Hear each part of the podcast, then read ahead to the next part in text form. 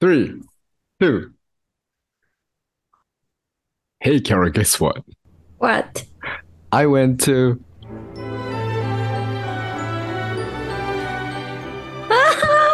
oh my goodness!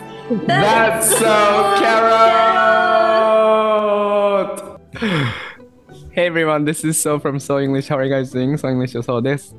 Hi everyone, this is Carol from Caroline English Studio. Welcome back to That's So Carrot Radio Channel. Caroline English Studio の Carol です。このチャンネルでは高校留学経験のある英語の先生2人が自分たちがワクワクできてかつリスナーさんがちょっとだけポジティブになれるかもしれない話をしていきます。今日は58回目。それでは、Here we go! え何 Hey guys! 皆さんおはようございます。こんにちは、こんばんは。現在、ベルギーの大学院で言語学言語学を勉強しながら、そう English 英語教室を主催していますそうです。先生歴は今年で11年目。今年の目標は、ロードンコスト、Don't call it a dream, call it a plan。英語は世界のチケット。私はその券売機。日本にももっとニースピーカーのスローガンのもと、英会話発音 TOEIC 等を教えています。あ最近、I came back from Croatia。Good morning! こんにちは、こんばんは、こんにちは。英語を学んで心を自由にをテーマに英語コーチングサービスをやっているキャラことキャロラインです。英語コーチを始めて4年が経ちました。この仕事の面白さ、難しさ、深さを知って、2022年残り3ヶ月も今まで以上にやる気満々です。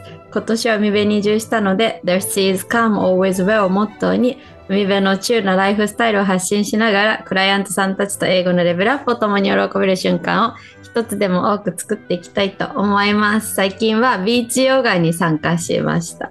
ウェーいいな。で、それ俺帰ったらやりたいことがもうビーチヨガに参加する。でも寒いな。そうもう寒いしね、なんかね、ヨガって室内がいいんだなって思った。そうなの？なんかで砂まみれになるんだもんだって。そっか。やだ、砂まみれ。見た目ほど心地よくないんだね、じゃそう。あ。uncomfortable だね。アンカンフタボ昔ハワイでその芝生でヨガとかしたことあってうん。芝生はねすごい良かったのなんか木漏れ日でさ、うんうん。なんか気持ちよくて鳥とかも鳴いててみたいな。うんうんうん。けどビーチヨガはなんか砂まみれになったからちょっともういいかなって思ってる。何事もやってみないとわからないからね。そうビーチヨガじゃなくてやっぱ部屋の中がいいなって思えたことが一番の収穫だったと思う。うーん。わかるわ。もうやってみたいなって思うことってどんどんやった方がいいよねって確かに。いうのがもっと本当確かにやんないとわかんないことってたくさんあるしそうだね。うん、そしてさなんかやると意外にそうでもないこと多いよね。あわかるわ期待値が高いものほどねうん。確かに確かにわかりますね。私クロエシアからか帰ってきましもうい。クレイジアってクロアチアでしょ？たはいクロアチアのことを英語だとクロエシアって。アメリカだと多分言うけどこっちの人たちとかクロアチアの人たちはクロアティアとか言った気がする。クロアチアとかクロアティアとか。うん全然通じない国名第一位クロエシアって感じですけど。なんかし回収しないと冒頭でさ、そう先生がさ、Hey, Carol, guess what? って言って見せ、なんか YouTube の人じゃないとわかんないけどさ、魔女の宅急便の画面を見せられた。そうなんですよこの「魔女の宅急便」の曲を流したの聞こえた？でちょっと聞こえた。あちょっとしか聞こえてないんだでもわかんない。リスナーさんには聞こえてるかもよ。そっかそっかそっかうん。あのクロアチアのドゥブロブニックっていう場所があるんですけど。もう一回言って。ドゥブロブニックっていう場所があって。もう一回言って。ドゥブロブニックっていう。場所がブルーブリッ多いね。そう。すごいね。ドゥブロブニック。俺覚えられなすぎてさもう実際に行った時にようやく言えるようになったね。何回も何回も、え、そう、次の旅行はどこ行くの？え、なんて言ったっけな、ドゥブル、ドゥブルニみたいな感じで言ってたんだけど、ドゥブルニとか言ってたんだけど。ブ、ルーブリック。はい。実際に行って、旅行中に、えどこに行ってきたの？とか、あのーここの場所は綺麗だねとかいう時に、ドゥブルブリック is so beautiful とか言っていたので、その間で覚えていきましたけどね。えー何回も言うっていうのは大切だなと思いまね。え、なんかしたけど。ああのさ、ベルギーのさ、あの、あの、チープエアラインズのさ、LCC エアラインズのうんが出る空港あるじゃん？シャルルなんとか。シャルル。あれは私まだ覚えてないんだけど、なんだっけ？シャルルシャクロ空港。はね、シャクロは。全然違う。シャルルですらないけどね。ずっとシャルル空港って言い続けてる私。そう。それは間違えて、覚え、間違えて自分に暗示をかけて、それで覚えてしまった悪い例だよね。いい例。そうだね。だから。発音って大事だよね。発音って大事だようね。ん。そう、そう。なんか、あるよね。そういう間違いやすい単語。なんだろうね。でもさ、うんなんかあれとかそうじゃない？なんかイコバックとかわかんなくない？エコバックって思ってるから、イコバックって聞いても聞き取れないしさ、はいなんかはいはい結。構さ、トラベルとかも大変、なんかトラベルって覚えてるとさ、うん travel 聞くとさ、うん。おわかんない時とかあるよね。うん。確かに確かに。そういうのって、ね、あの、英語や、ちゃんとやってた人ほど、そのまま覚えちゃってると、なかなか抜けないっていうのあるからね。そうかもうね。ん。バットの t を脱落して読むとかってかなり難しいよね。バッ、バに。ッとかね。確かに。エンドアンドとかね。えあ、そうそう。ーとかね。えー一緒のこと言っちゃう。まあ、それで、クロアチアのドブロブニクという、あのーアドリア海の真珠って言われてるところなんだけど、海に面していて、地中海に面していて、でその地中海に、あのー古い昔の遺跡とかがある街がこう突き出てるところがあるのよ。海に。で、その海も、あの、沖縄の海みたいにすごい綺麗なところなんだけど、で、そこが、あの、魔女の宅急便の、私この街に住むって決めたところの舞台になってると言われてるやばだって出てるもんね。半島だよね。あの、そうそうそう、半島。そうそうそうそうそうそう。そうなんですよ。あの、はい。めちゃめちゃ良かったんですけど、あの、なん、それもさっきの話に戻るけどさ、行ってみないとわかんないことってめっちゃやっぱあるじゃん。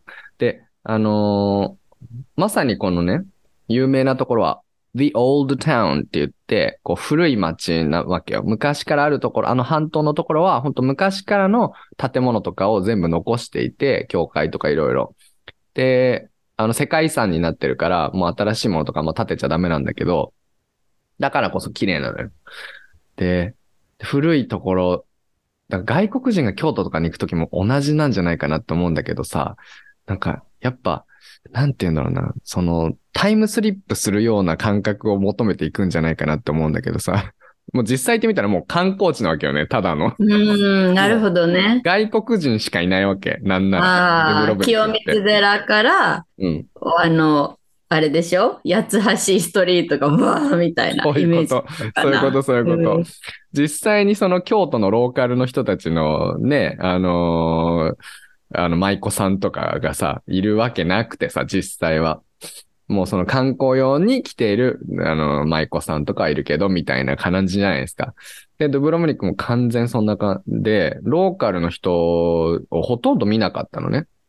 で、ドブロムニクは、あの、クロアチアでだから、まあ、まあ、その、物価が安いはずなんだけど、ここはもう完全にヨーロッパスタンダードで、もうなんならベルギーとかよりも全然高い感じなのね。えー、そう。っていうので、めちゃくちゃ綺麗だったし、めっちゃ、もうほんと良かった。行って超良かったけど、もう真夏だしね。もう、こっちはすごい寒いのにさ、ベルギーは。もうなんなら海で泳いでる人とかもいるぐらい暖かかったし、すごい良かったんだけど、実は、その後にザグレブっていうクロアチアの首都に行ったのね。だ、バスで行ったんだけどね、10時間ぐらいかかる。すごいの、同じ国の中なんだけど。うん。さ、ザグレブが、すごい良かったの。へえ。首都なのに全然大きくなくて、あの、キャロ先生、フィンランド行ったことあるじゃない？フうん。ィンランドもさ、首都だけどちっちゃいじゃん、ヘルシンキ。確かに。そう、なんかね、確あんなイメージで、人が全然いなくて、ちっちゃくて、で、あの、だ観光客はみんなドブロブニクに行くから、とか、あ海の方に行くので、なんかあんまいなくて、なんかね、おしゃれだった。でも、建物とかは全部オレンジの屋根。で、高台から見えるんだけど、で、そのあの、ザグレブにもオールドタウンとかがあって、鐘が聞こえてきて、なんか、やば。よか物価も安くてさ、えー、いつ行くヨーロッパ次？それじゃあ来年か再来年あったら行きますそうだよか。はい。ちょっと考えましょうよ、それはね。いいなぁザブレグに、ザブレグ？ザブレブリックとザブレドブロニクとザグレブ。ザグレブ。グ。やば。ここでちょっと educational channel なんだけど、うん。あの、ザグレブで、あの、ローカルの人に、もうあまりにその物価の安さにすごい感動して、やっぱりさ、あの、ブリュッセルとかだったら、あ、どうしようかなって思うようなものとかも、なんかご飯が本当に安かったの。半分ぐらいだったのかな値段が。で、美味しくて。ザグレブ、クロアチアとかあの辺の料理は、あのね、ハンバーグみたいなやつが美味しいのよね。肉のミンチのやつで、で、こうバターとかがあって、で、ハーブとかが入ってて、みたいな。まあ、すごく美味しいのよ。でそのとこもなんか、高い、いいレストランなんだけど割と安い、みたいな。で、あのーまあ現地の人と話す機会がたくさんあって、で、その中でなんかもうほんとザグレブはすごい安くて、もうすごい楽しいみたいなことを俺が言ったのね、何の気なしに。で、そしたら向こうの人が、なんか、well, みたいな、well, it's, it, it's, it's cheap for you, but it's not for me, so, uh, yeah, I feel like it's, it's kind of sad って言われたのよね。えー、そう。やば。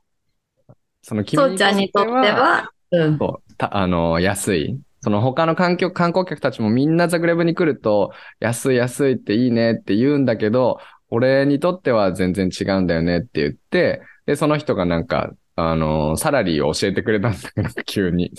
で、そしたら、あの、そうだね。すごいいい仕事にすん、ついてる方でも、あの、そう、だから3分の1ぐらいとか半分ぐらいえー、そうなんだ。から、そうかーって思ったって話なんだけどね。そうか、ちょっとまとめがたい話だね。まとめが余韻を残す話だね、これ。いや、ちょっとだ、いいことだ。最近ちょっとなんか私さ、知り合いからさ、話をまとめがちだよねって言われてさ、これはラジオやっているからに違いないみたいもともとまとめがちな方だと思います。そうなの？先私もともとまとめがちなのかな、じゃあ。うん、うん。いや、俺らまとめがちだよ。答え出したがりだから。でも今の出したがり人間出したが、え、でもそのさ、ドゥブロブニックとザグレブで、その、賃金が違うってこと？平均賃金が違うってこと？違うんじゃない？でもさ、ドブロブニクは多分、俺はローカルが行くとこには行ってないから、観光客が行くとこしか行ってないから、わかんない、ちょっと。でもスーパーの値段とかは高かった気がする。まあでも確かにさ、スターバックスでも多分さ、うん東京の、あの、1時間あたりのバイト代とさ、うん沖縄だときっと違うよね。うん一緒なの。や絶っぱ地域差ってあるよね。うんうんそうだよね。うん。確かうん。あるよね。あるよね。っていうね。だから、まとめえてもらえますか、ー、まとめ、まあでもだからさ、やっぱそのさ、見方によっていろいろ違うっていう話っていうかさ、そうそうそうそうそうそう。ね。だから、自分にとってはなんか手放しで喜ぶことも、うん、なんか角度を変えて見てみたらやっぱ違うことってたくさんあるなっていう話なんだけど。そうだねうん。そうだね。うん。だからそれ希望だよね。なんか一見ちょっとすごいデスパレートっていうか最悪な状況に見えても、角度を変えるとそうでもないっていう話ってあるじゃん。あ、それで言ったら、この間さ、なんか日本はね、満月だったんだけど、あれ日本は満月とかないか、世界中満月 そうそうだね。いやいや違うでしょ。同じ日ではないんじゃない場所によって違うよね、多分。え、知らない。やばいよ。バカがバレるよ。でもさ、日本人がね、確かに満月満月って言ってた時に、俺満月じゃなかったんだよね。あ、そうなんだちょ。っとかけてた。ちょっとだけ。ああ、じゃあ違うんだね。多分。でさ、この間満月だったんだよ。で、なんかどうやらよくわかんないんだけど、そのビーチヨガの先生が、なんか満月は感謝をする日ですみたいな。うん。なんか、こう今あるものに感謝をするといいことがあります？うん？みたいなことを言ったんだよね。だ、そうなんだと思って。じゃあ寝る前に何に感謝できるかなってこう考えたわけよ。うん。なんか、そしたらね、なんか私が思ったのは、まず仕事があること。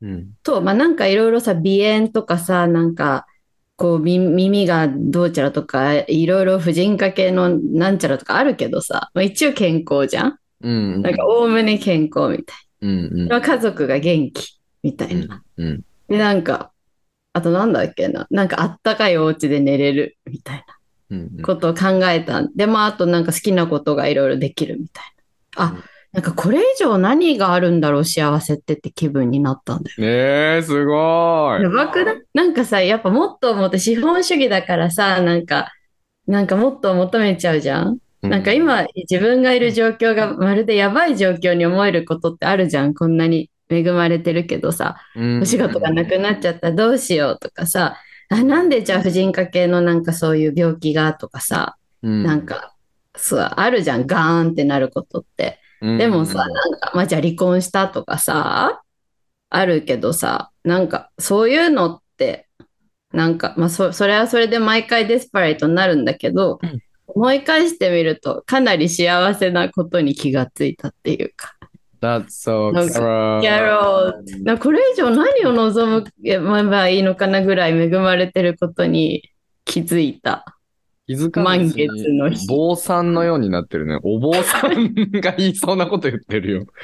やばいよね。幸せなんですとか言って。ええまあでもさ、やっぱりさ、私は煩悩の塊だからさ、うん。なんかやっぱスタバにはずっと行きたいとかさ、うん、うん。ヨーロッパに行きたいとかいろいろあるけど、うん、うん、そういうのもあるけども同時にやっぱり今はすでに持ってるものはすごいありがたいものを手にしてるなって思った。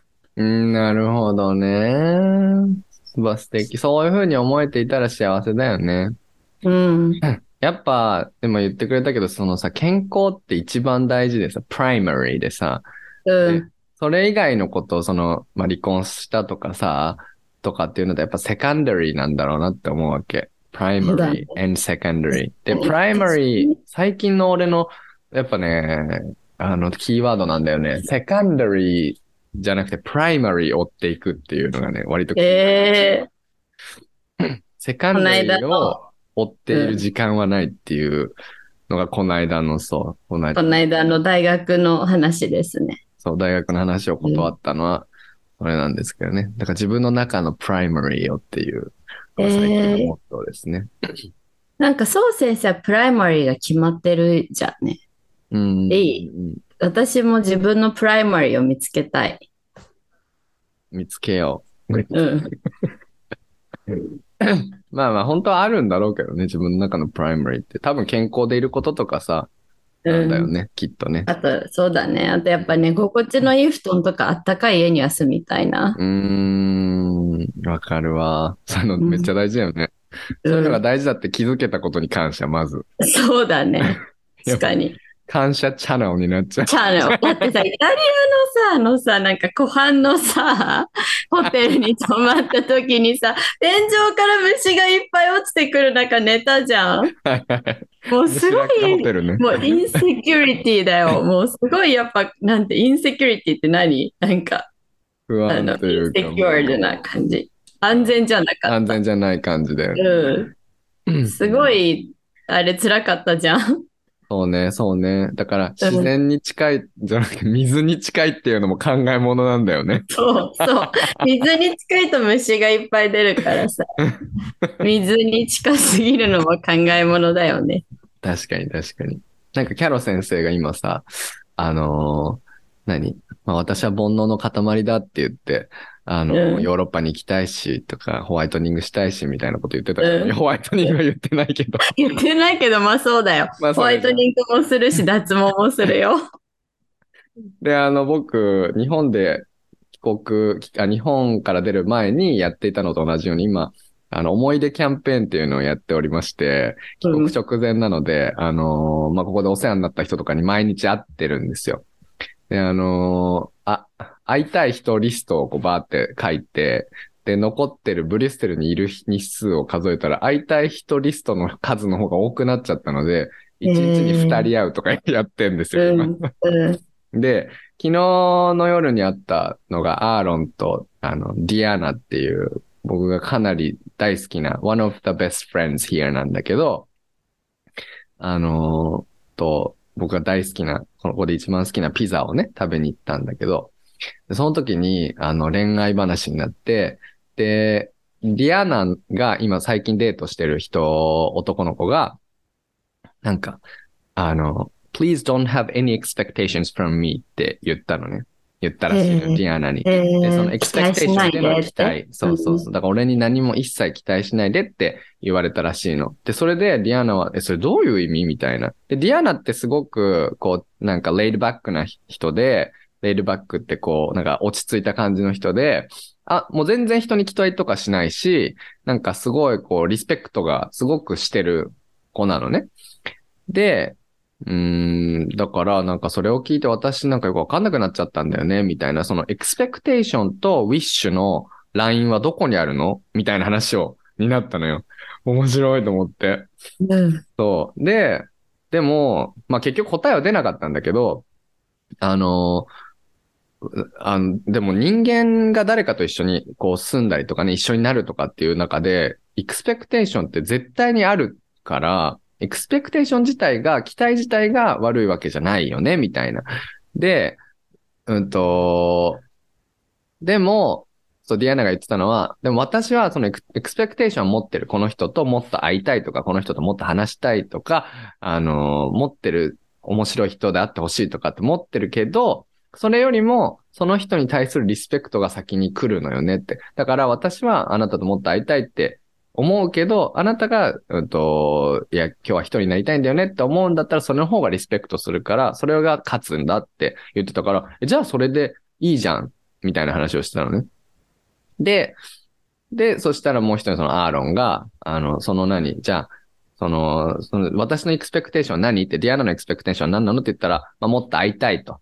なんか2週間に1回ぐらいしか会えないんだけど、なんかそれでも、もっと会いたいみたいな、あ、それで、その時に、まあ、エクスペクテーションしないでって言われたんだけど、あの、あアーロンが、そのじゃあ、それは伝えたの彼にって言ったら、そういう話はまだしてないのって言うから、じゃあそれを伝えなきゃダメだねみたいになって、だからエクスペクテーションは持っててもいいけど、お互いに持ってるのは当たり前。で、それを、こう相手にこう伝え合っていく中で、えっ、と、ドローアラインをしていく。その、あじゃあどどういうふうにしようかっておた折り合いを二人でつけていくっていうことしかないよねって。そのフォースするものではないよね。エクスペクテーションはフォースし始めたらダメだっていう。うん。かけ算強要し始めた強らね。要し始めたらダメだっていう話になったっていうのを思い出した今。キャロ先生がその、私の、あ煩悩の話。煩悩の話で。あじゃあ、煩悩とウィッシュの違いは何だろうなっていうところなんだけどね。難しいね。はい。なんか最近全く同じことを他の人と話したよ。えー、なんかエクスペクテーション、これは別に日本人と話したんだけど、うん結局そのエクスペクテーションはあるじゃん、絶対。で、たただそれをさ、こう必ずしも聞き入れられるか受け入れられるかはさ、わかんないじゃんね。だそれがフォースできないって話で。だけどそれでも expectations を持ち続けて、相手がもしかしたら分かってくれるって期待を持ち続けることが愛なのではなかろうかみたいなことを言って、言われて、あ、そうなのか、そうですかね、みたいな。ああ、 expectation 持つことが愛なんだね。そうで、なんか持って、かつ、それを受け入れられない、全部受け入れられない前提でも、それでも諦めずに伝え続けることが愛だって言ってたんだよね。あなるほどほ確かに私はそのアーロン君がさ、ディアナちゃんにさ、ど。うん。あの、それ言った方がいいねっていうのはすごい納得でさ、なんか、私もさ、割とそう考えがちだったからすごいわかるんだけどさ、ん受け入れてもらえない可能性が高いから言わないっていうのはさ、なんかもう、ある意味、その人との関係を諦めちゃってるに等しいと思うんだよね。おお。そう、そう、そう。それでも私はいろいろ結婚生活の反省がすごいあるからさ、ま あ受け入れてもらえるかもらえないか別でも相手にやっぱそういうのを自分は持ってるよって伝えていくことが愛を育むということだと思うから、やっぱね、アーロン君のアドバイスはすごい天才って思天う。才。そうね。期待を持つことは悪いことじゃなくて、うんそれを伝えていく中で、まあコミュニケーションの糧にする、ひきっかけにすればいいんだよね、多分。うん。うん。という感じですね。そうですね。やばい。はいまたあ別の話で盛り上がっちゃう。じ じゃあゃあ、感想いきましょはい。う。はーい。じゃあ私読みますね。はい。前回、本題に入るまでとてもない濃いよ濃い内容だったね。えー失敗してるからやり方がわかるっていうの超わかる。日本語の先生していた時も教え方でこのやり方うまくいかなかったなっていうのたくさんあって、でもそれって他の人にも当てはまるんだよね。だから新入りの先生に、ああ、こうやっちゃいますよね。私も同じ失敗しました。でもこうやってみるとうまくいくと思いますよ。とか、私の失敗談とその失敗から学んだ経験でアドバイスできるんだよね。失敗は成功のもととは本当このことだね。失敗したからこそ同じ立場の人の気持ちがわかるんだよね。という、ちほちゃん。すごいね。もう英語関係ない、もうなんか、すごいね。ライフチャンネルみたいになってる。この喋り方なんだけど、本当にいいこと言うよね。すごいこと言うよね。この喋り方なんだけどっていうのは失礼な話だけども、いいんだけど、それで。うん。でもなんかあれだからこそなんか入ってくるっていう、喋り方って大事じゃん、そうすごく。わかる、わかる。うそうだねん。ね、あの、あれ、入ってくるよね。うんうん。何？わかるいや、なんかこの声ですごいこと言ってるぞ、みたいな感じになる。うんうんうんうん。得だよね、逆にね。得な感じがする。うんそう思でね、その後に、う。うん。あのーまあ、地方よく感想くれるから、私はただ思ったこと言っちゃってるだけだから、あの、これ誰なの？競馬のお兄さんみたいに素晴らしい文ではないけど、他の人の感想を聞いてると、このラジオを聞いて、こうしたい、ああしたいって考えがあって素晴らしいっていつも思っていますって言ってる。やばい。聞こえる？キャロ先生。聞こえるキャロ先生。うん今、キャロせ、キャロのとこではそう先生は固まってたけど、リスナーさんたちにとっては固まってないということあ、で。固まってないと思います、ね。はい。大丈夫です。今いい感じに繋がってます。という感じでした。ですはい。ありがとうございました。ありがとうございました。じゃあ読むね、感想。はい。えっと、そう先生が学生の頃、文法の勉強は自分でオリジナルの教科書を作ったというストーリーがあり、うん、うん。企画の部分は自分のための自分だけの教科書を書いて楽しみながら自分のものにしようとしています。うん。自分が使う例文、自分のキャラクターで作ると苦手だった比較が好きになってきました。新しい発見です。キャロ先生とソウ先生のラジオは学びが深い。すごーいやば.やばい。その、やばいよ。うん。その、すごいね。いいですね。あの、自分で作るやつでいっぱいやってほしいですね。いろんな方に。ぜひめんどくさらずに。はい。そうそうでね、昨日ね、あの、昨日、その、前、昔、2年ぐらい前に英語一緒に勉強したクライアントさんと喋ったのね。うんまあ、その方はちょっともうつわものすぎるつわもので、英語をやるために仕事を辞めて、うん今もう休職、40代の男性の方なんだけど、3年ぐらいもう仕事しないで英語を勉強してるのね。やばくない？で、その間にマルタ留学したりとか、オンラインでフィリピンの留学したりとかしてて、えー。で、なんか私がキャリアの心配とかないんですかって聞いたら、あ、もちろんなんかあり、あるっていうか、その、履歴書に穴が開くことが良くないって言われてるのは、もちろんそういう会社、そういうふうに見見る会社とか人たちがいっぱいいるからそういうこと言われてる。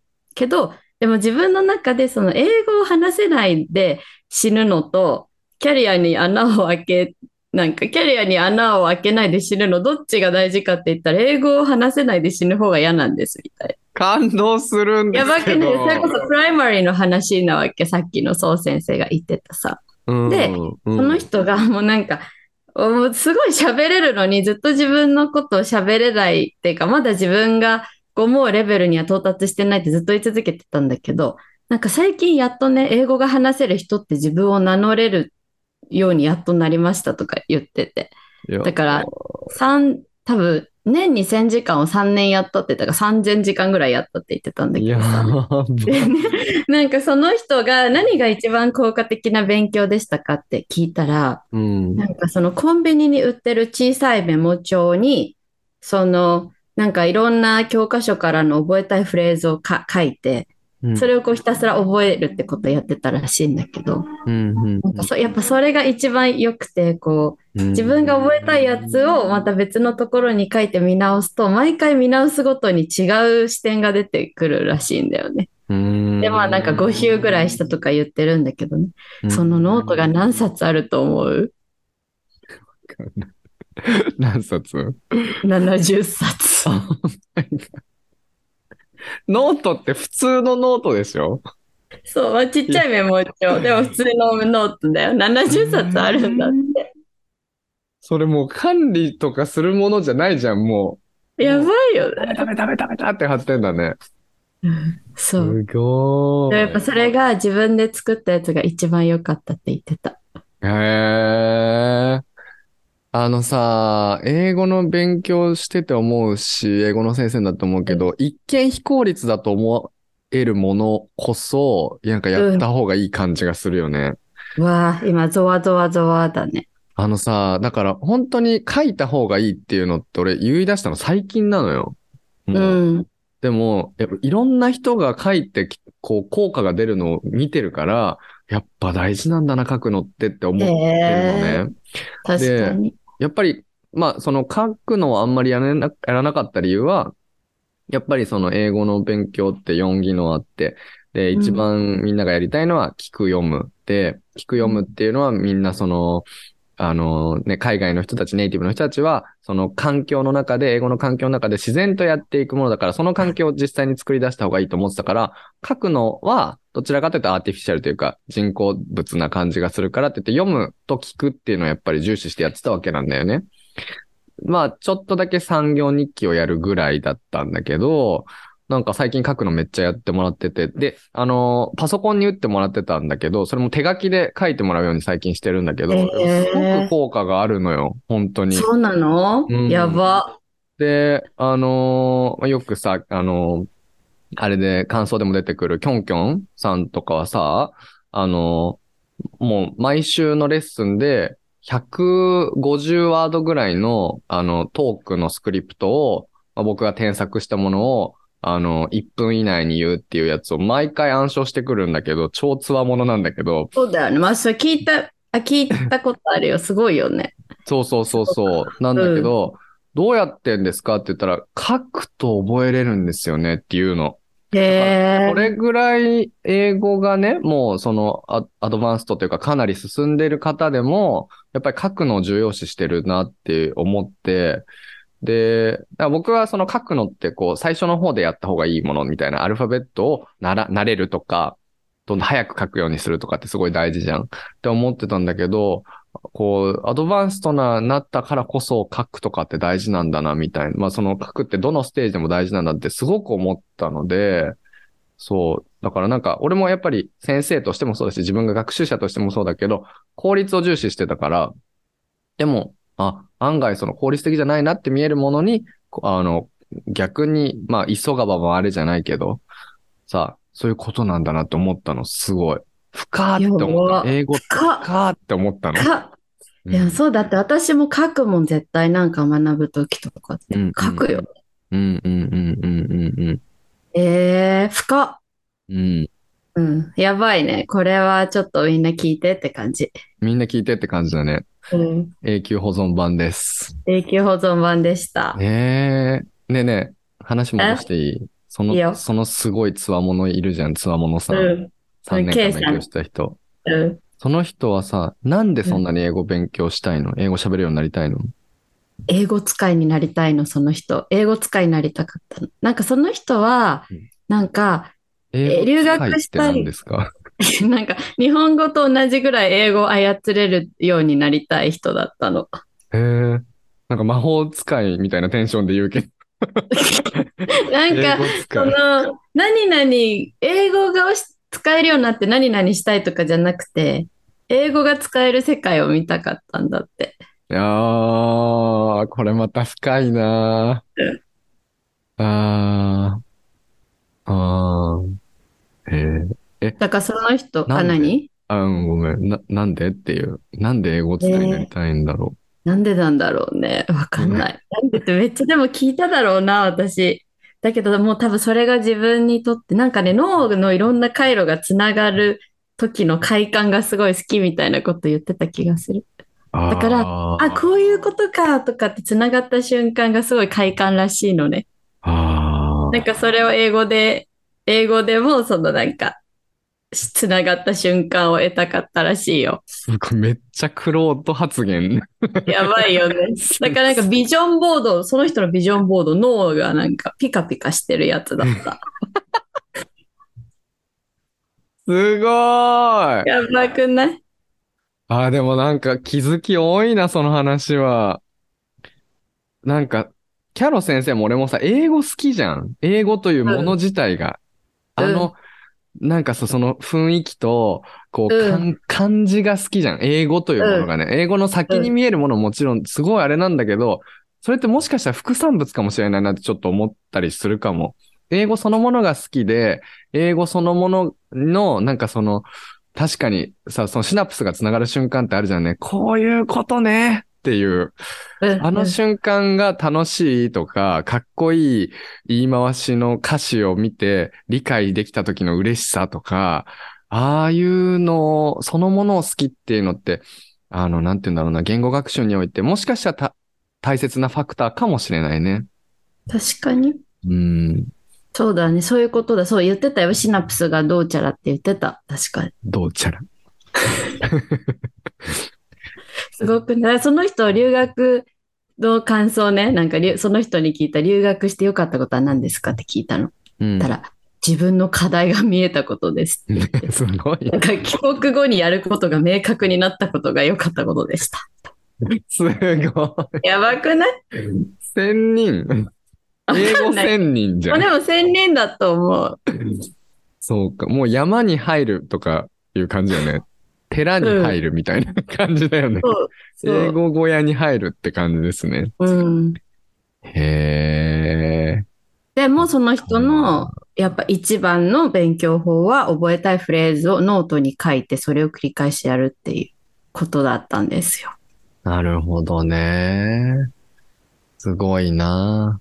そいやー、なんか目から鱗今の話本当ありがとう。あ、そう？うんえー、やったなんで私が喜んだでも別に。まあでもよくそういう人が私のとこに迷い込んだよね。すごいね。迷い込んだんじゃなくて、いや、選ん 選んだんでしょ？キャラ迷いこの人だったら、た。信用できるっつってさ。そうかね。うん。え、もうちょっとだけこの話したいんだけどさ、あの、なんていうのかな。英語の、今の話をしててね、だから自分は英語めっちゃ好きで英語できるようになってるっていうのをいつも無視して、あのまあ、教えてるなっていうことに今ちょっと気づいたんだけど、な、なぜかというと、まあ、カウンセリングとかをするときに、あの、ど、これを英語喋れるようになって何したいですかっていう目標とかを話すときにさ、まあ、海外に行って、自分で一人であの旅行できるようになりたいとか、友達が作りたいとか、その、やっぱ英語喋れるようになった先の話をすると思うし、よく、まあ、英語系の大学にさ、我々は行ってるけど、行くとさ、英語なんてものはツールだからって、ツールでしかないから。英語というツールがあって初めて世界の舞台に立てるんですよ、みたいな話をするじゃない。だからなんていうのかな、その英語を勉、英語を好きとかそういう気持ちにあんまフォーカスしないような気がするんだよね。先生としてもそうだし、学習者としてもそうなんだけど、でもなんかちょっとそのアプローチって違うかもな、みたいな。もうちょっと英語ってこんなに素晴らしいですよっていう、英語がいい話を、なんか先生としてしていくのって大事な気がする。こんなに英語っていいんですよっていうね。まあそそれれが、目から鱗だ。うん。それが、あの、英語名言の話とかにつながるんだろうなって思うんだけど、英語名言っていいよねって、このフレーズいいよねっていう話を結局まあしてたなって思うんだけど、あの、そういう話、しかもさ、英語名言の話が実は一番、あの、再生数が良かったっていうか、ね、人気投票も1位だったじゃない。だから案外そういう話聞きたいのかなってちょっと思ったりもしたので、なんか、せ英語の先生としてね、それ大事なアプローチなんじゃないかなって今すごい思ったからシェアさせてもらいました。やば、that's so carrot. もなんかそれ私、ちょっと、ちょ、もうちょっとなんか、もうちょっとローカルな話で最近思ってたのは、うんなんか例えばね、その英語の文章をさ、なんか音読してもらって暗唱してもらったりとかするじゃんね。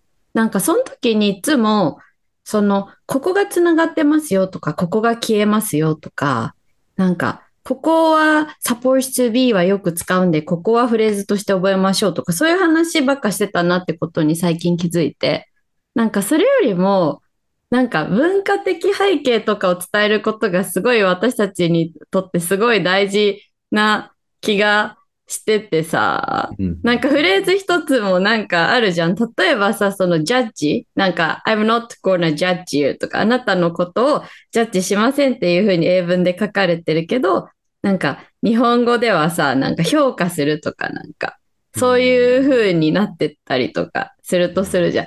ただこのジャッジっていうふうになんかだから、その英語の世界っていうか、その英語を喋ってる人のものの見方は、その自分の視点で相手のことをこう決めつけるっていううん。風なことをすごい良くないと思っててみたいな。だからジャッジっていう言葉が使われるんですよみたいな。なんか、うん。とかね、こう、なんか悪口言ってるとかもジャッジが使われたりとかするじゃん。なんかそういうその私たちが割とこう英語感覚、英語でさ、こう長く携わってるからこそ知ってる文化的背景と感覚をうんもっと伝えていった方がいいんじゃないかってことに最近気づいた。だから面白くないですかこれみたいな。なんかそうじゃないと音読とか楽しくないだろうなって最近気づいたんだよね。うーん That's so Carol. そっちな気がするんだよね。なんか存在意義って最近のなんか。だからうん多分大手のさ、コーチングスクールがさ、ビジネスマン向けになんちゃらブレインメソッドでなんちゃらとかって広告いっぱい見るけどさ、こういう話はしてないはずなんだよね。なんかもっとやり方とかメソッドとかさ、うんうんもっとシステマチックな話をしているはずだと思ってて、やっぱ面白いのってさ、そ、そこじゃないっていうか、まあそこも面白いっていうか、まあそこも私は好きだから面白いけどさ、うん。もっとこのどういう意図でこういう言い方がされてるかとか、うんなんかそういうのをやっぱ伝えていくことが私とかそう先生のようなうん英語自体が好きなもののなんかミッションみたいな気がする。いいね。でも、キャロ先生やってそう。それめちゃくちゃもうずっとやってるんじゃない？俺も、いや、ね。人選んでたね。人選んでた。あ、わかる。人選ぶ興味ありよそうなね。人とか聞いてくれる人にしか言えてなかったと思う確。かに、確かに、確かに。うん自分もさ、だから英語が好きだから、こう、熱くなっちゃって喋っちゃう時もあるんだけど、それが、相手にの、なんていうのかな、その、受け皿に合ってないと、もういっぱいになっちゃうじゃない、じゃあ、今、もうシンプルに音読だけしてくださいって言うとかさ、になっちゃうけど、まあ、わかるわ。だからそこの取捨選択はもうこっちのもう、なんていうのか、センスだよね。そこはもう、頑張るしかないよね。うん、うん確かに。人間性を磨いていくしかない、そこは。そうだね。確かに。うんうんうん。わかるわかる。でも、わかる。俺も語源の話とかは、あの、やっぱするようするようにしてるし、うんちくとかはやっぱするようにしてるし、いかにその知識欲を刺激するというかね。うんめっちゃ大事だなってうん思うからさ、なんかそういうふうに自分が勉強するときにそうやって自分に知識欲をやっぱり刺激しながらやるじゃない？意識的に。確かに。確かに。うーん。ね。どうしてもやっぱり勉強、英語イコール勉強から外れてもらわないと、っていうかむしろなんか勉強って楽しいものだよっていうところも、なんか先生としては伝えていきたいところだなって思うしね。だって勉強できることってありがたい話だからね。時間とお金がないとできないからね。うん。すごい贅沢なことだよね。本当だよね。本当うんあったかい布団で寝れること、勉強ができること、ありがとうございます。そうだよ。ありがとうございます。やばい、どうすんの？時間がないよ。すごい。熱っ。熱っ熱々。熱々じゃん。でも、本題喋る、はい。軽く喋りましょうか。じゃあ本題。はい。はい。じゃあ本題ね。本題は、あ、間違えた。題なん本いでなんで？つもの、いなぜなぜつものセッションの癖でなんか、共有するっていう癖。本題に行きます。では共有します。じゃない共ね。有します。では参りましょう。はい、本題なんです。2022年 Unfinished のリスト。Unfinished Tasks in 2022。イェーイ。2022年も残り100日を切ったところで、うんあの、私とそう先生がこれをやろうと思ってることを発表しつつ、皆さんも2022年あと何がしたいかなって考える仕切り直しのきっかけになってもらえたら嬉しいという考えで企画しました。Thank you very much for the great introduction. You're welcome. Do it. Okay. Who's gonna start? え、me? じゃあ.私がやるね。えっとね、え、3つ ?2 つ？二つでいこうか。二つ。じゃあ二つ目は、うんえ、すごい現実的な話ね。はい新しいクライアントさんに4人会う。うー、that's so carrot. なんかね、大騒ぎしてたけど、おかげさまで年内はね、満席になったのありがすとうございます。ごいね。さありがすがです。とうございます。大騒ぎしたのにね。大騒ぎしてましたね、本当にうん。どうしよう。私、これでもう、のたれ死んだらどうしようとか言ってたよね。言ってた言ってた。8のたれ死ぬ月、とかいう強いワード使ってたもん。そうで半日ご飯が食べられなかったこともあって。そうだよね。だからうんヨーロッパ旅行から帰ってきて、なんかキャロ先生変わったように、見違えたように、もう仕事ばっかしてたよね。そうそうそう。だけどなんかそうなって、でもやっぱも目標がさ、やっぱり、あの、来年も英語コーチをできるなっていう風な希望を持ってさ、2022年を終えたいんですよ、私は。はい。だから、そのためには来年の4月ぐらいまでのお客さんが決まってると、こう来年1年も英語コーチやっていけるかなって思えると思うんだよね。はい。だから、あと4人新しいお客さんと年内に会えるように頑張っていろいろ活動しようって思ってるの。すごい、キャロ先生は。マジ、ハードル高いよね、それ。4人でしょ？すごい。すごいです。ありがとうございますどうするんですか？そのために、あ、コーチングされてる。えっと、そのために、まずでもやっぱ SNS 活動、あ、まあ一番はね、日々今のお客さんたちをと丁寧にやるっていうのがもう大前提だね。はい。で、やっぱ SNS 活動、インスタグラム活動を頑張ってやりたいと思います。楽しみにしてます。はい最近すごいまたテイスト変わってね、頑張ってるんだなっていうの頑張ってるの。うん教材系が多いよね。こういう音読の仕方、こういうふうの気をつけてますか？みたいなね。そうそう。すごいためになるので、いつも勉強になってますけど。いや、だってインスタグラムはやっぱ保存されることが大事じゃんね、今のトレンド的にさ。はい。だから保存してもらうような投稿をしたたかに配信してるのと、うん。でもなんかあれ出てるのは、なんかいつもクライアントさんからもらう疑問とか、クライアントさんが引っかかりやすいポイントを、うんその人に説明しようと思って作ってるから、うん。なんかそのクライアントさんにも渡しつつ、インスタにも載せるっていうことをやって。すごいですね。いろんな人がハッピーになるインスタ投稿だよな。キャロ先生のやつは。ありがとうございます。はい。はい。そんな感じです。そんな感じですね。はい。はい。じゃあ私は、えー、っとですね。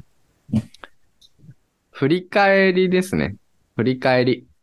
はい。はい。私の、あの、1年間のベルギー留学生活が終わりますので、あのーそれを、たくさんいろんなことがあったので、やっぱりまとめたりとかしたいなって思ってますね。まとめて、本にするかなそうだよね。今私本作るのって聞こうとしたけど、先に言ってくれた。本にするんですね。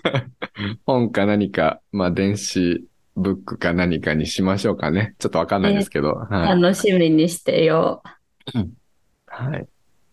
やっぱり、あのーなんでしょうかね。その目標を持って、あの、何かに励むっていうのと同じぐらい大事なのは、振り返りだと思うのよね。がその、それをにと対してどういうふうに取り組んでただかとか、何が良かったのかと、何が、まあ、良くなかったのかと、あとやっぱ目標を持って臨んでるから、なんだけど、その中にはいろんな大変なこととかもあってさ、でいろんな大変なことをしていく中で目標が変わったりとかってしていくじゃない？だから目標を立てる意味があるなってすごい思うんだけど、なんか、それで、なんだろうな、想像以上のものが得られたりとかするじゃん。そういう気づきを、この変化の、を見るというか、この変化を気づくっていうのがすごい大事だから、振り返りって大事だなと思うんだよね。That's so carrot. いやそう思うよ。あと、振り返ることってメンタル安定にもすごい役に立つ気がするんだよね。なんでか、あれだけど、でもやっぱ自分のことを冷静に見れるしさ、うん。うん、なんか不安な、不安にななる要素なんていくらでもあるから、不安なんてどっからでも摘み取れちゃうからさ。うんうん。なんかやっぱこう自分がやの目標を決めてこう振り返って自分がどうなってるかなっていうのを客観的に見れるだけでなんか不安の9割は消える気がするんだよ。うーん。だから大事なことだよね。うん、振り返りね。確かにそうだね。うんうん。ね。ですね。はい。はい。じゃあもう一個ねなんか生徒には振り返りをあ、どうぞ。あごめんなさいややるやるって言って、自分たちがやらないとね、やっぱり、ちゃんと、この振り返りの機会は、あの、いくらでもあるじゃない？やっぱり年に4回ぐらい持ってったらいいなと思うから、はい。ラジオで振り返っていきましょう。はい。そうしよう、そうしよう。ラジオのおかげで我々は振り返れるからね。ありがたいです。ありがたい。OK。じゃあ、キャロ先生。私はね、あとはね、来年のうん英語の勉強のうん。や予定を考えるうん。っっていううんうんうん。感じ。で、うんこれ何を言ってるかっていうと、うんなんかやっぱさ、英語を勉強した方がいいなって最近思うんだよね。なんかうやっぱなんか答えは現場にある感じがやっぱ知っててさ。かっこよ。何？え、何？何？え、なんか答えは現場にーブリッジで起きてるんだ、的な。思うんだよね。なんかさ、結局今までの経験だとさ、うん。なんかやり方とかいろんな方法とかを学んでも、それってあんまり、なんだろう。それはなんかこう、糧にはなるけど、やっぱりさ、なんか現場、なんかやっぱり本当に自分に身についたりとか、なるほどってわかるのってさ、自分が現場に行った時みたいな感じ。うんだから例えば英語とかもさ、なんか教えてみないとわかんないことばっかりじゃん。うん。うん。っていうふうに思うんだよね。で、だから、やっぱ自分が英語を勉強することってのはとても大事な気がしていて、うん。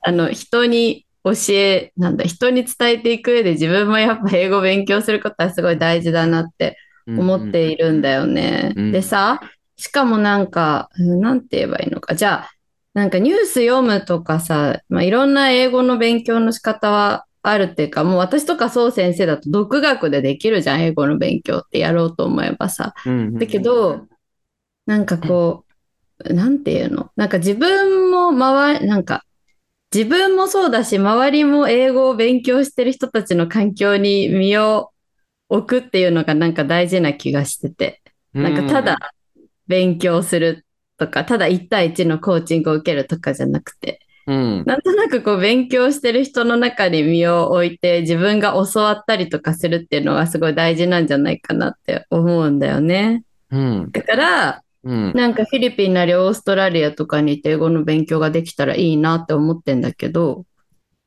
わそのーその予約を入れるということを目標にしようと思うんだよね。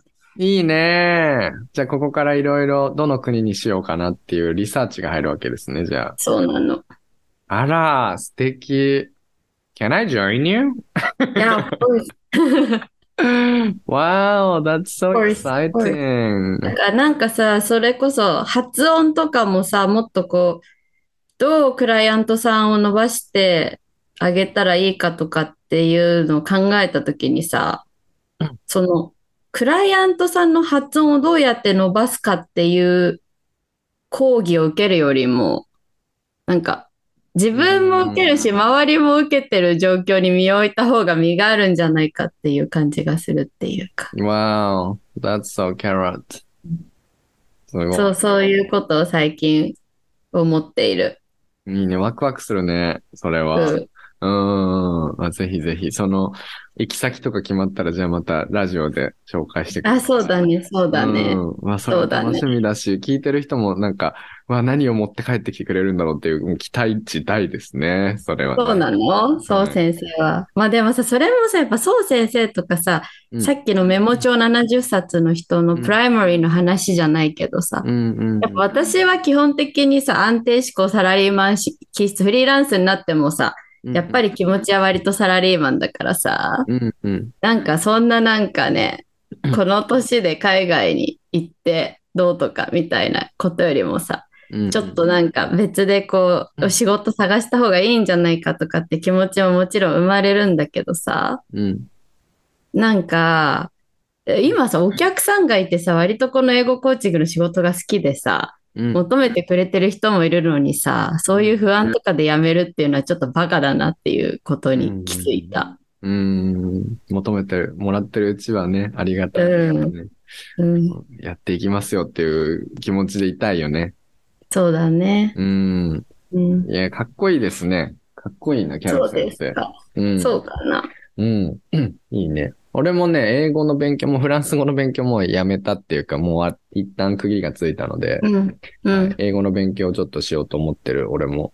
うん、自分の英語を伸ばしていくことこそ、やっぱなんかその仕事に一番生きるんじゃないかなっても思うし、自分の人生にとってもすごく大切なことだなって思そううしね。だよね。うん。そうだよね。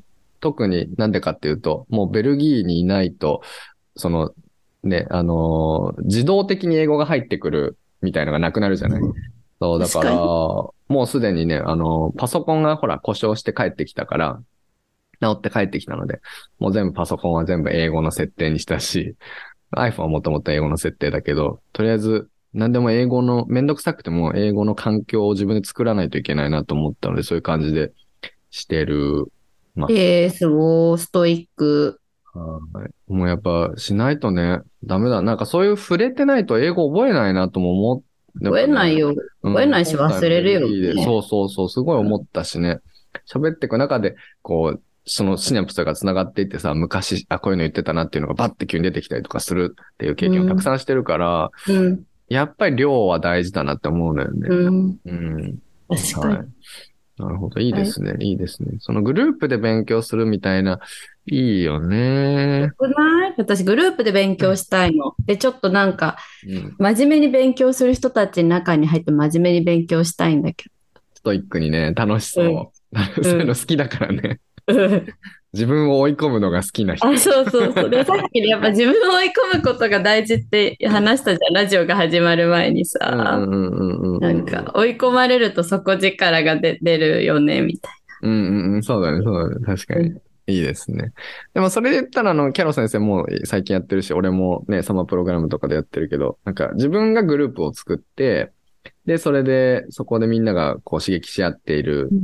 中を、まあ、監督するじゃないけど、それっていうのをやってるじゃない。だからそういうので、まあ、ポッドキャストラジオで他でやってる人とか、スーパー秀垣さんっていう、あの、うん。ね、ニュース、5分ニュースをやってくれてる人あーとかは、毎日その英語で自分の考えた問題とか、あの、ニュースをこう出してくれて、で、それに対してみんなが LINE グループで議論するみたいな。でそういうのを提供する側でも絶対勉強になるじゃん。間違いなく。確かに。そうだよ、ネタ考えないといけないね。そうそうそう。で、うんそれはなんか一個のスタイルとしてすごく面白そうだなって思ってるからね。そういうのも、まあ帰ったらこういろいろ考えを広げていきたいなってちょっと思ってますね。海外に行くとって、やって。なかなか毎日がこう刺激あるものじゃなくなるはずなので、日本に帰るから。うん。だ確からそういう時間ができるといいなと思ってますけどね。はい。じゃあ、そう先生の番だよ、最後。あ最後はですね、僕は次の目的地を決めるというのがああ。したいと思いますけども、はい。まあ、一回ここでね、僕は10月末でベルギーから帰りますけど、あのーそう、あの、なん、なんていうの、押し付けがましく聞こえたくないんだけど、あの、まあ、自分の、自分の人生を、まあ、最大限にするために、プライマリーを追うために海外に行くっていうのはもちろんそうなんだけど、なんか、その、自分の生き方を常にしているっていうことが、まあ先生の姿としていいんじゃないかなって思っているのね、すごく。で、なんかその、だから誰のためにやるとかそういうわけではなくて、もちろん自分のためにやるんだけど、でも自分はこのスタイルで英語の先生を、の魅力を高めていこうってちょっと思っていて、あのやっぱり海外にいると本当に毎日いろんなことがたくさん体験できるし、で、この自分の性格も助けて、あの、いろんなところにやっぱ顔出したりとか、いろんなコミュニティに入っていくっていうのが割と得意な人だから、そういうのをやっていくと、やっぱ人との関係の中で気づきとか、新たな、こう、なんかゾワゾワってする体験がたくさんできるから、それをなんか発信、うまく発信していくことと、なんかそれをすぐ自分の中で消化したものをすぐにレッスンで出していくとかっていうことがきっとなんか魅力になっていくんじゃないかなって思うので、もうすぐ次の目的地をちょっと決める準備をしようかなって思ってます。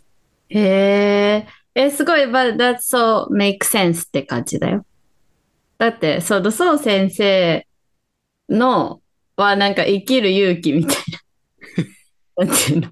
またパワーワード出ちゃった。生きる勇気じゃん、なんか。生きる勇気。そう先生が生きている姿を見て勇気をもらっている人がそう先生のお客さんであり、このラジオのリスナーさんであり、友人たちだと思うんだよね。家族も。だから、別になんか、新しいことは何もなかった。メイクセンス。そっかそっか。すいませんね。新しいこと何もないことを。いい意味で、違う違う、いい意味で。なんかあまりにナチュラルって感じ。押し付けがましくも何でもないっていうかあそっかそっ、かそうだよねって感じ。あそっかそっかそっか。うん。そっかそっか。なんかさ、結構旅行いっぱいしてるのとかもさ、ちょっと言うのをためらったりとかしするんだよね。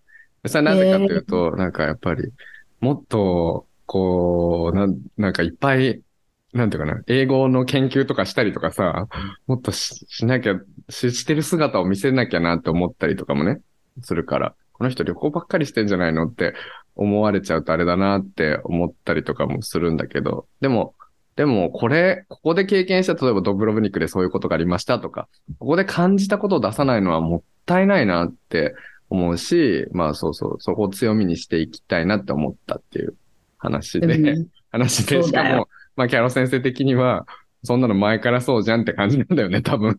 はい。はい。今更なんですかみたいな。えそうだよねって思う。だそうしていくのに大賛成。ありがとうございます。うん。そうして行きたいと思います。そうしていきましょう。でもなんかさ、あの、おううせあなんていうの、なんかね、私の、あの、知り合いというか同じくフリーランスの昔からの友達が言ってたよ。なんか、自分が生きていくぐらいのお金を稼ぐとか、生きていくぐらい、自分で自分の面倒を見るとか、自分と自分の家族の面倒を見るぐらいだったら別に日本全国全員をお客さんにする必要はなくて、なんか、自分の周りの人たちをハッピーにすればそれで十分じゃないみたいな。だからうん、英語の先生とかしてるとさ、いっぱい今英語の先生もいるし、私とかはさ、あ、どうしようって、いっぱい競合も増えちゃってどうしようってなるけどさ、うんうん別にその分英語勉強したい方もいると信じて、うん。うん。なんか別に取り合いにはなならないっていうか、みんなそれぞれの人がさ、自分がいいなって思った人にお教わるみたいうんうんな感じ。じゃんね。だから、そう先生のそのスタンスが、そう先生と関わりたいって人が、ああれですよ。来るっていうか、今もそうだと思うし、っていう話。そうだね確かに、そうですね。うんそう思うとさ、この That's a, That's a Carrot をこう聞いてくれているね、1万個の耳の中のね、一人とかがさ、あの、うんキャロ先生を選んで、キャロ先生のところに行く人もいて、いれば、俺の方に来てくれる人とかもいてっていうの、なんか、そうだよ。すごいいいよね。うん。ね。だよ、そうだよ。はい。ですね。はい。というわけでございましたけれども、はいどうでした？キャロ先生。今日も楽しかったんじゃないでしょうか。はい。前半かなりモリモリモリモリ、厚盛りって感じでしたけどね。厚盛りだったね。厚盛りラーメン。厚盛りラーメン。あ、ラーメン早く帰って食べたいですけどもね。どうする？帰ったらどこ行く？まず最初に。えー、どこだろう？もうでも、あの、GoTo キャンペーン始まったじゃん、日本。あ、始まった。だから友達と温泉旅行を今計画してますけど。いいね。早いね。もう帰国後のことまで計画してるんだ。そんな忙しいのに。やばいね、ほんと。やばいよね。本当息をしないように生きてるとはこのことよね。可愛いよね。そこはやっぱ私たちの大きな違いだよね。やば。わかるわかる。はい、ですね。じゃあはい。また、はい。はい、楽しみにしております。ありがとうございました。Ariba, thank you for Thank you very much for listening to our podcast, everyone. Have a beautiful day. Bye. Bye. Bye.